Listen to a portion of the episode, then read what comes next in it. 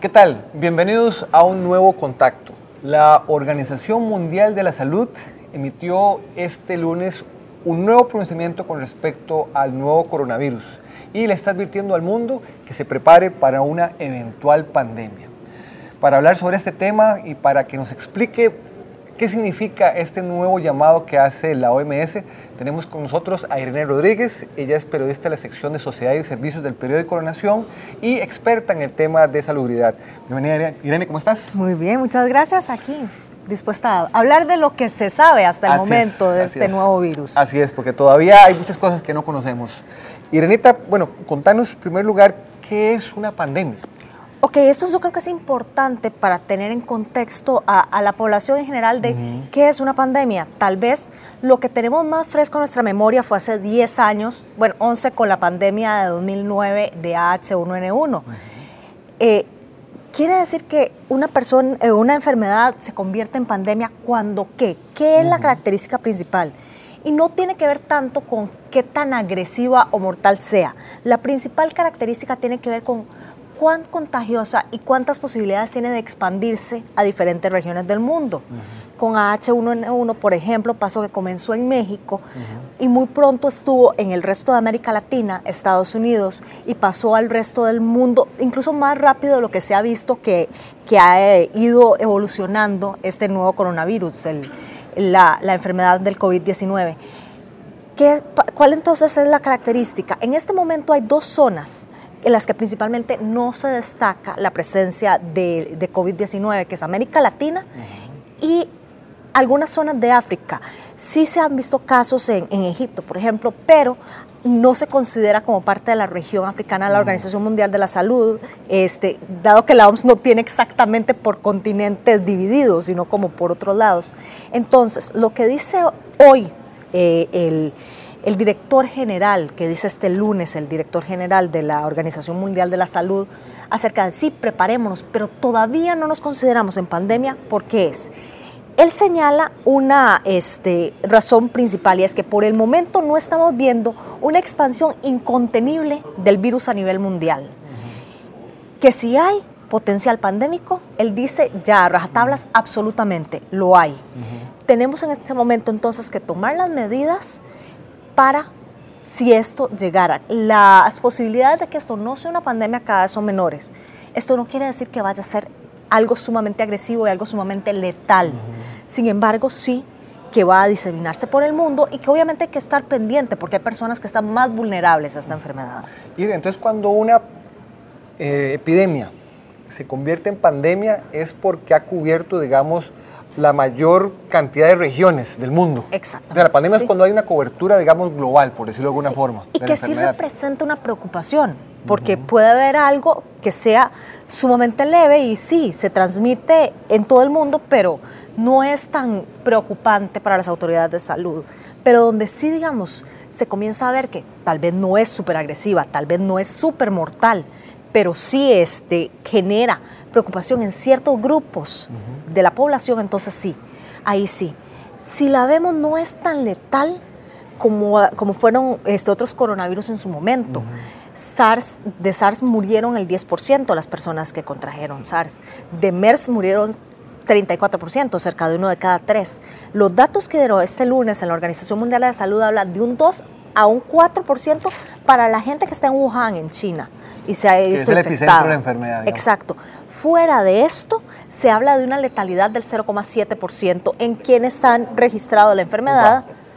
Este, en otras regiones de China y, en el mundo, que estamos cerca de entre 23 y 25 muertos fuera de China. En este momento hay dos que todavía no se sabe si es exactamente la causa, entonces se habla de 23 oficiales más dos este, que están en investigación muertos fuera de China.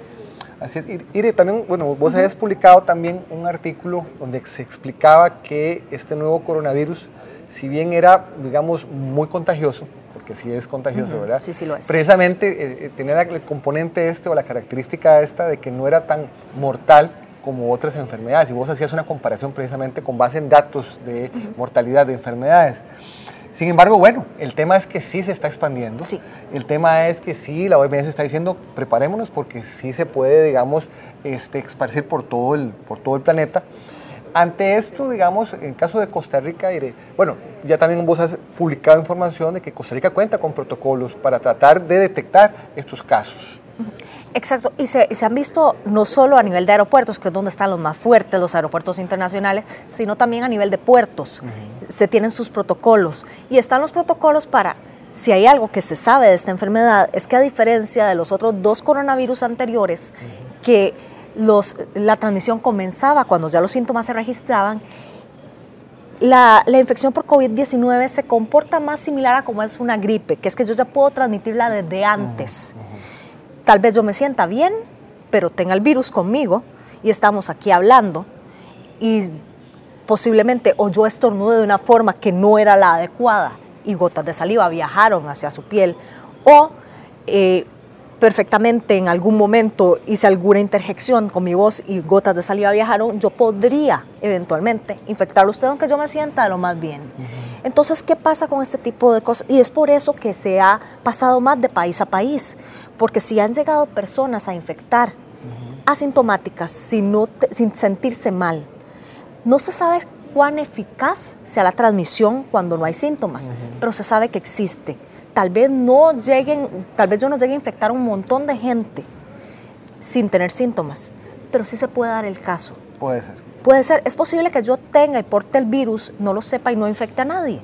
¿A cómo puede ser posible que desde antes de que yo manifieste los síntomas lo haga?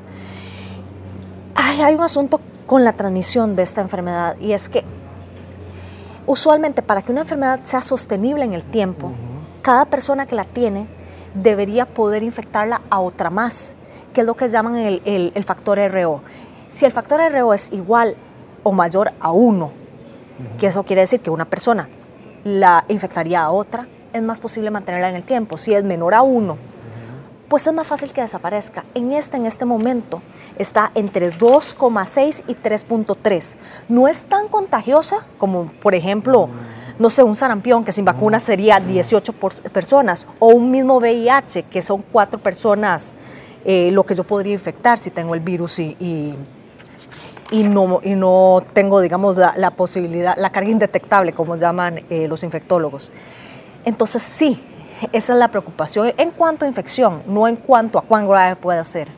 Ese es, un, bueno, ese es un tema que también lo permite, permite uno irlo ubicando con respecto a las características ¿verdad? de, de, esta enfermedad, porque tiene un comportamiento también muy propio, ¿verdad? muy específico. Este, uno no puede compararlo con enfermedades de alta mortalidad, pero sí tiene digamos, esas características de eh, fácil eh, contagio, como lo que estás contándonos ahora. Por eso creo, Irenita, que insistir mucho siempre ¿verdad? en el tema de que las principales medidas para evitar el contagio son el famoso protocolo de lavado de manos y el protocolo de estornudo, ¿verdad? Sí, sobre todo el lavado de manos. Yo creo que la gente no se percata de la maravilla de herramienta que tenemos en el lavado de manos y no solo para, para algo como, el, como este nuevo coronavirus o como la gripe, eh, también para diarreas, para otro tipo de virus, el hecho de estarnos lavando las manos y no estarnos tocando la cara, porque los virus muchas veces ingresan por ahí, es este, una, un, algo realmente importante. Y también tomar en cuenta que, que tenemos que cuidarnos. Si, si eventualmente el, el, virus llegara a Costa Rica y, y, yo soy sospechosa de tenerlo, el saber que no puedo hacer una vida normal, por así decirlo, el que, el que tengo que cuidarme, el que tengo que mantenerme aislada. parte de las autoridades, me imagino que es lo primero. Evidentemente, sí. Pero en eso la vigilancia de la salud aquí al menos está que si usted si usted llega al país procedente de algún lugar y es uno de los lugares que en este momento registra alta transmisión del virus, que es principalmente China, usted lo va a decir y lo van a estar llamando y lo van a estar monitoreando. Y usted también tiene la responsabilidad de decir en el momento en el que registre síntomas, me estoy sintiendo mal. Mire, este tema, digamos, es pues, realmente muy amplio y uno quisiera como ir puntualizando cosas, digamos, en el caso de que se declare que ya hay una pandemia, del nuevo coronavirus, del COVID-19, ¿verdad? Que me ha costado a mí este, aprendérmelo, ¿verdad? El nombre. Este, para Costa Rica, por ejemplo, ¿qué significa eso? Que hay una pandemia, ¿qué significa? De momento, primero tenemos que saber que de, este virus todavía tenemos un montón de preguntas por mm, responder, muchísimas. Entonces, ¿puede cambiar su comportamiento? Sí, sí puede cambiar su comportamiento. Y lo que estamos haciendo ahora es como tener piezas de rompecabezas para irlo armando, ¿verdad? Para saber cómo se comporta, para saber si en otro país va a suceder lo que sucedió en Wuhan o qué va a pasar. Este, en este momento no está en América Latina, entonces las medidas hasta el momento han contenido la llegada del virus. No quiere decir que el haber cerrado vuelos este, quiera, eh, vaya a significar que no vaya a llegar, pero sí que nos está dando tiempo a los demás países de prepararnos en caso de que ya llegue y retrasando el tiempo de llegada para que nosotros tengamos preparación. Lo que la OMS está diciendo es que cada país debe adaptar a su realidad, pero hay tres cosas que le piden a todos los países. La primera es que protejan a los trabajadores de la salud. ¿Por qué? Porque necesitamos sistemas de salud fuertes. En una enfermedad que ya se ha visto que es bastante contagiosa, si yo no protejo primero a mis trabajadores de salud, y los trabajadores de salud comienzan a contagiarse, voy a, tener diezmado y voy a necesitar más gente atendiendo la enfermedad. Entonces, lo primero que piden es eso, que los trabajadores de la salud estén con, protegidos con sus medidas. En este momento no hay vacuna. Estamos a, a, mínimo unos 17, 18 meses de tenerla y posiblemente llegaría para los lugares en donde está el foco de infección más fuerte en un inicio. Entonces es todos estos tipos de protocolos de, de, protección, de barrera, de mascarillas en los trabajadores de la salud, es lo primero que piden, que sería, digamos, el primer, el primer este, lo primero que se debe proteger ante cualquier país donde la, enfermedad no ha llegado. La segunda es que se detecten cuáles son las poblaciones más vulnerables. Por lo que se sabe hasta el momento y a cómo se ha venido comportando, los niños no son, digamos, de los preferidos de la enfermedad pero sí poblaciones mayores de 60 años, sí poblaciones que ya tenían enfermedades crónicas respiratorias anteriormente. Factores de riesgo que sí. Eh, sí, estas sí deben tenerse identificadas porque posiblemente se les tenga que hacer un seguimiento mayor. Y el otro, pero el otro punto ya era más a nivel mundial, es proteger a los países que no tienen un sistema de vigilancia de salud como hay en países que sí tienen más recursos en este momento ya Costa Rica tiene la capacidad, se, capacitó gente para poder detectar el virus, que incluso no hay que mandarlo a nivel internacional. Pero ¿qué pasa con los otros países? Y es donde entonces los países que sí tienen ese tipo de recursos deberían apoyar para que la enfermedad no cause mayores contagios en ese tipo de países. Y bueno, nada más para pues, algunos, algunos este, datos que son importantes para ponerlos en contexto. A hoy hay este, 2.700 personas que han fallecido por el, por el virus y este, hay 80.000 personas contagiadas hasta el momento, ¿verdad? Eso es lo que sabemos. Como decís vos, América Latina y algunos sectores de África están de momento exentos por la penetración de, de la enfermedad. Este, Italia, ahora es un caso nuevo que entra, digamos, este, hay preocupación en Italia porque se han detectado casos, incluso ya hay zonas en las que hay todo un, perímetro, digamos, de, vigilancia, ¿verdad? Y de, cierta, por decirlo así, este, cuidados, digamos, para, para, tratar de evitar contagios. Se habla de un caso cero, de un paciente cero, que yo quería que nos explicaras qué es un paciente cero en el caso de Italia. Italia tiene un caso muy particular porque era un país en donde no se había visto que la enfermedad este, estuviera presente. Incluso de Europa, donde se veía más presente era en Alemania, se contuvo en Alemania, en Italia la enfermedad aparece y no se ve nexo de viajes a China, que es donde está el foco principal de la enfermedad, que es donde se originó. Entonces, comienza a ver, bueno, entonces, ¿de dónde vino? Y ese sería posiblemente. Usualmente a veces se tiende a pensar que el paciente cero es la primera persona que registra los síntomas, pero no necesariamente comienza la primera persona en registrar síntomas es la persona que lleva la enfermedad a un país.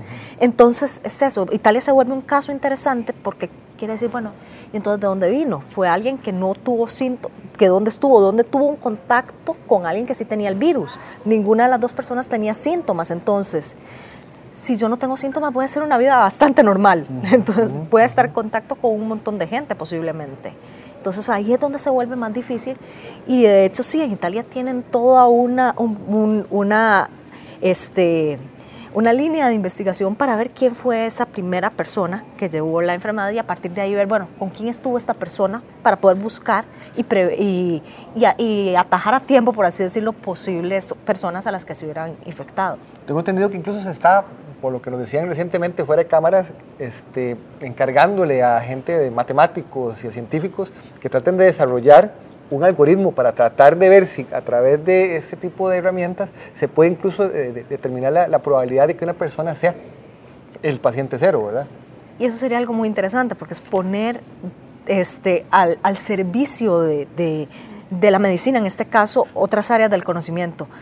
Eh, hay, que, hay, que, ver hasta dónde llega, porque como es, es un virus bastante, que, del que conocemos tan poquito, porque es tan nuevo, no, no, es un asunto de... y, gran parte de lo que está sucediendo ahora es porque es algo que es nuevo para nosotros. Entonces, al ser nuevo para la ciencia, no sabemos mucho de cómo va a reaccionar. No es que el virus vaya a cambiar, es que simplemente no sabemos cómo se comporta porque es nuevo. Así es, así es. Todavía, como decís vos, hay muchas preguntas sin una respuesta en este momento clara. Y me imagino que irán surgiendo otras con, conforme vaya desarrollándose también la enfermedad. Pero bueno, aclarar que en el caso de Costa Rica, entonces, Irenita, bueno, hay un protocolo, protocolo en puertos, protocolo en aeropuertos, este tema que tenemos que ver es el tema de las fronteras terrestres, que también está pendiente a ver qué tipo de, herramientas o de medidas podrían aplicar las autoridades. Este, tenemos, si mal no recuerdo, es publicado, estamos a la espera de, la, llegada de estos sistemas que nos permitirían ya poder eh, confirmar la presencia o no de, la enfermedad en el país pero creo que el país estaría en capacidad en un día de, determinar si una persona tiene o no tiene síntomas de, esta enfermedad. Y, esto, y, a, esto hay, que agregar otra cosa, también se envió a un microbiólogo de la Inciencia especialmente a, capacitarse sobre esto. La capacidad de respuesta puede ser muy rápida en un inicio, no, sabemos si después vaya, vaya a haber varios casos sospechosos que, en los que haya pues una fila mayor, pero de momento este, que digamos es algo similar a lo que pasó en, Estados Unidos, que al principio se detectaba muy rápido porque solo había una persona, después hubo varios sospechas, entonces de, iba va la velocidad más lenta. Bueno, pues esperemos entonces, eh, Irenita, qué, qué novedades nos trae, digamos, esta temática y pues invitarlos a ustedes también a que nos estén acompañando en la cobertura de esta información. Irene Rodríguez y los compañeros de la sección de Sociedad y Servicios y los compañeros también del mundo, van a estar muy pendientes del desarrollo de esta enfermedad. Así que los invitamos a que nos acompañen, a que nos sigan a través de nuestras plataformas digitales y también la empresa. Irene, muchas gracias por acompañarnos. muchas gracias y lávense las manos, independientemente del virus o no, los va a prevenir de muchísimas enfermedades. Así es, muy buen consejo. Muchas gracias y nos vemos en un próximo contacto.